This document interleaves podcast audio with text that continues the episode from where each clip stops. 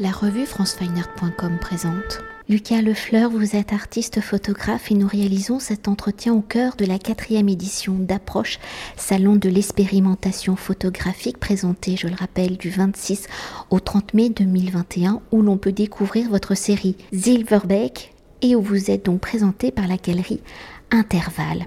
Alors comme de nombreux artistes hein, présentés à approche, l'expérimentation est au cœur de votre processus de travail, au cœur de vos réflexions plastiques, où la matière, la matérialité de l'image sont à la base de vos questionnements sur le processus photographique, sur le mécanisme de la création de l'image, où votre pratique photographique est à la frontière hein, de la picturalité, où ici vos images se forment dans un pigment, ici celui de la terre, de la boue. Alors pour évoquer l'origine de ce projet, de vos réflexions sur la matérialité de cette image photographique, comment la terre, la boue est-elle devenue le support de vos images? Comment cette matière qui permet de garder les empreintes du temps, de fossiliser les actions du temps, est-elle devenue le support de vos images? Dans le cadre de ce projet, la terre est devenue évidente comme matière première pour travailler mes images, car euh, elle euh, s'inscrit sur une recherche autour d'un ruisseau dont la terre était argentifère suite à une pollution industrielle. moi, ce qui m'intéressait dans ce cas-là, c'est à la fois de pouvoir utiliser, euh, de réellement extraire cette matière première du paysage, de l'environnement, pour la travailler et en faire une image. Euh, donc cette approche-là, et ensuite de, réévoquer en fait cette histoire de, pollution industrielle, donc du, ruisseau Silverbeek. Euh, peut-être je vais un peu présenter l'histoire. Donc ce ruisseau était situé à côté de l'usine belge Gewart, qui était fabricante de produits photographiques avant le passage au numérique. Et donc des années 20 euh, à la fin des années 50, euh, les eaux usées étaient déversées euh, dans ce ruisseau qui était situé juste à côté, ce qui rendit, suite à une réaction chimique, la boue du ruisseau argentifère. En faisant un travail dans les archives de cette usine, je suis tombé sur des articles qui parlent de l'histoire de certains ouvriers qui seraient venus récupérer des bouts euh, issus du ruisseau en, drainant le ruisseau pour pouvoir les récupérer et euh, était capable d'en filtrer l'argent euh, pour, pour amasser du coup de, de l'argent en fait avec cette matière. Donc c'est par cette sorte de fascination pour cette histoire qui est à la fois une histoire de pollution industrielle, mais qui intègre une sorte de dimension mythologique, fantasmagorique de ruisseau d'argent, que j'ai commencé à d'abord euh, euh, approcher euh, ce projet d'une manière plutôt documentaire, en refotographiant les lieux, en allant récupérer des archives au sein de l'usine, et puis ensuite en expérimentant réellement la matière photographique et donc c'est passé inévitablement par l'utilisation de cette terre euh, que je viens récupérer là-bas du coup. Et justement, pour continuer sur la matérialité hein, de vos images photographiques, sur le protocole de révélation hein, photographique, comment avez-vous rendu la terre, cette boue photosensible? Dans ce processus de révélation de l'image Peut-on rapprocher vos photographies à la pratique peut-être de la gravure, moi j'y vois un peu comme des matrices à la peinture, le négatif serait la matrice, la plaque à reproduire, ou la terre, la boue serait donc comme le pigment du tableau à créer. Oui, d'un point de vue technique, c'est euh, assez traditionnel au niveau euh, de la méthode de travail du tirage argentique. Donc, c'est un tirage argentique qui euh, est issu d'un négatif qui peut être reproduisable à l'infini. Euh, et donc euh, le tirage ensuite est révélé dans des bains chimiques, donc révélateur, stop, fixateur, etc.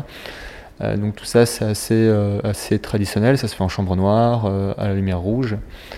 La seule chose qui est différente, c'est que le, support que je travaille est du coup une mixture faite à base de cette boue que je travaille euh, pour la rendre euh, avec des liants, pour la rendre peignable euh, sur un support.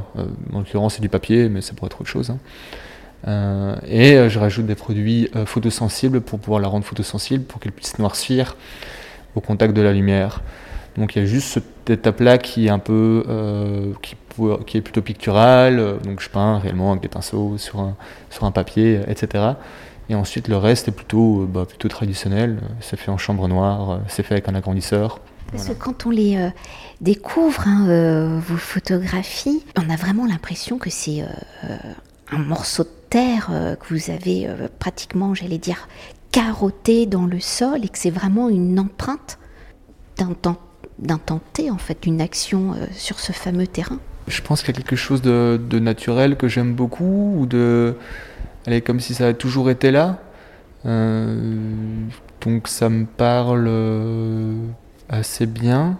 Il pourrait peut-être y avoir presque une dimension euh, presque de fouille archéologique, entre guillemets. Tout à fait, tout à fait.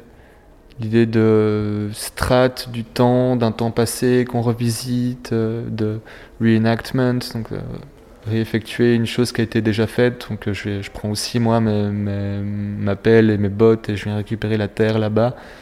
c'est un peu performatif aussi dans un sens. Pour poursuivre avec la matérialité hein, de vos images dans le récit de la série euh, Silverback, comment la matière de la Terre vient-elle se rajouter justement au récit? Comment la matière photographique est-elle au cœur de ce récit? Ah mais ça, vous nous l'avez déjà raconté en fait. Oui, mais je peux développer peut-être. J'ai toujours été fasciné par la, matière et par les matériaux. Ça, c'est une chose qui est euh, inévitable. Et donc pour, euh, pour intégrer cette matière dans l'image, euh, on passe nécessairement par l'œuvre unique aussi. Ça, c'est une chose qui peut être intéressante à, développer. Euh, comme, euh, allez, quand on pense à la photographie conventionnelle, la matière de la photographie, on peut parler de la matière du papier, de la matière de tirage avec les sels d'argent ou l'encre, enfin les pigments. Mais quand on désire intégrer autre chose, par exemple les éléments du paysage comme de la terre, euh, forcément l'œuvre devient unique ou devient sculpture, euh, devient photographie objet. Et, euh, et alors moi c'est ce qui m'intéresse en fait, c'est de sortir de cette sorte de planéité de l'image pour proposer du relief, pour proposer de l'installation. dans le cadre de l'approche, il y a une, grande euh, grande œuvre faite sur des tôles d'acier qui fait 2 mètres sur 2 mètres 50.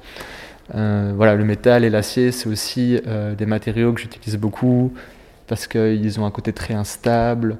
Ils peuvent vite rouiller, ils peuvent vite avoir des, accidents intéressants dans, quand on leur travaille.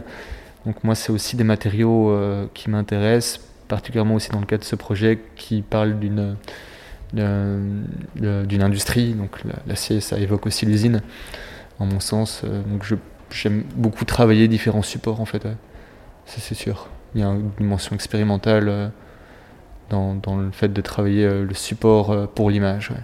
Alors vous avez déjà anticipé, mais je fais quand même cette dernière question parce qu'elle évoque le fil conducteur de cette quatrième édition d'approche, hein, qui est vous venez de, d'en, parler, qui est la pièce unique. Alors si par définition la photographie est le médium du multiple en choisissant cette matière, hein, la terre, et puis ici euh, ces plaques euh, de métal, comment avez-vous pensé à l'objet unique Je trouve que quand on pense la photographie euh, comme objet unique, on l'envisage, je pense que d'ailleurs euh, Emilia Juniardi l'avait très très bien dit lors de votre interview, euh, ça rapproche la photographie du monde de l'art, de l'œuvre d'art unique, la peinture, la sculpture, etc. Donc ça la détache de l'idée de reproductibilité. Moi je trouve ça intéressant, il y a quelque chose aussi qui est plus allez, de l'ordre de la, sacralisation, de la protection, une dimension un peu euh, d'iconodulie. Euh, moi, c'est pas dans cette forme de sacralisation que ça m'intéresse parce que je, voilà, les, matières sont plutôt des matières brutes. Il y a euh, les tôles d'acier. voilà, il y a quelque chose de. J'aime bien faire, j'aime bien altérer l'image, j'aime bien la faire disparaître. Donc, je suis pas dans un rapport de protection, je pense, de, de l'image. Mais, et à nouveau, j'en reviens à ce que je disais euh, par rapport au début, je pense que ce qui fait euh, l'œuvre unique, pour moi, c'est l'intégration de la matière en elle-même euh, qui vient rendre l'œuvre unique. Merci beaucoup. je t'en prie, ça me fait plaisir. Merci beaucoup aussi. Cet entretien a été réalisé par franceweiner.com.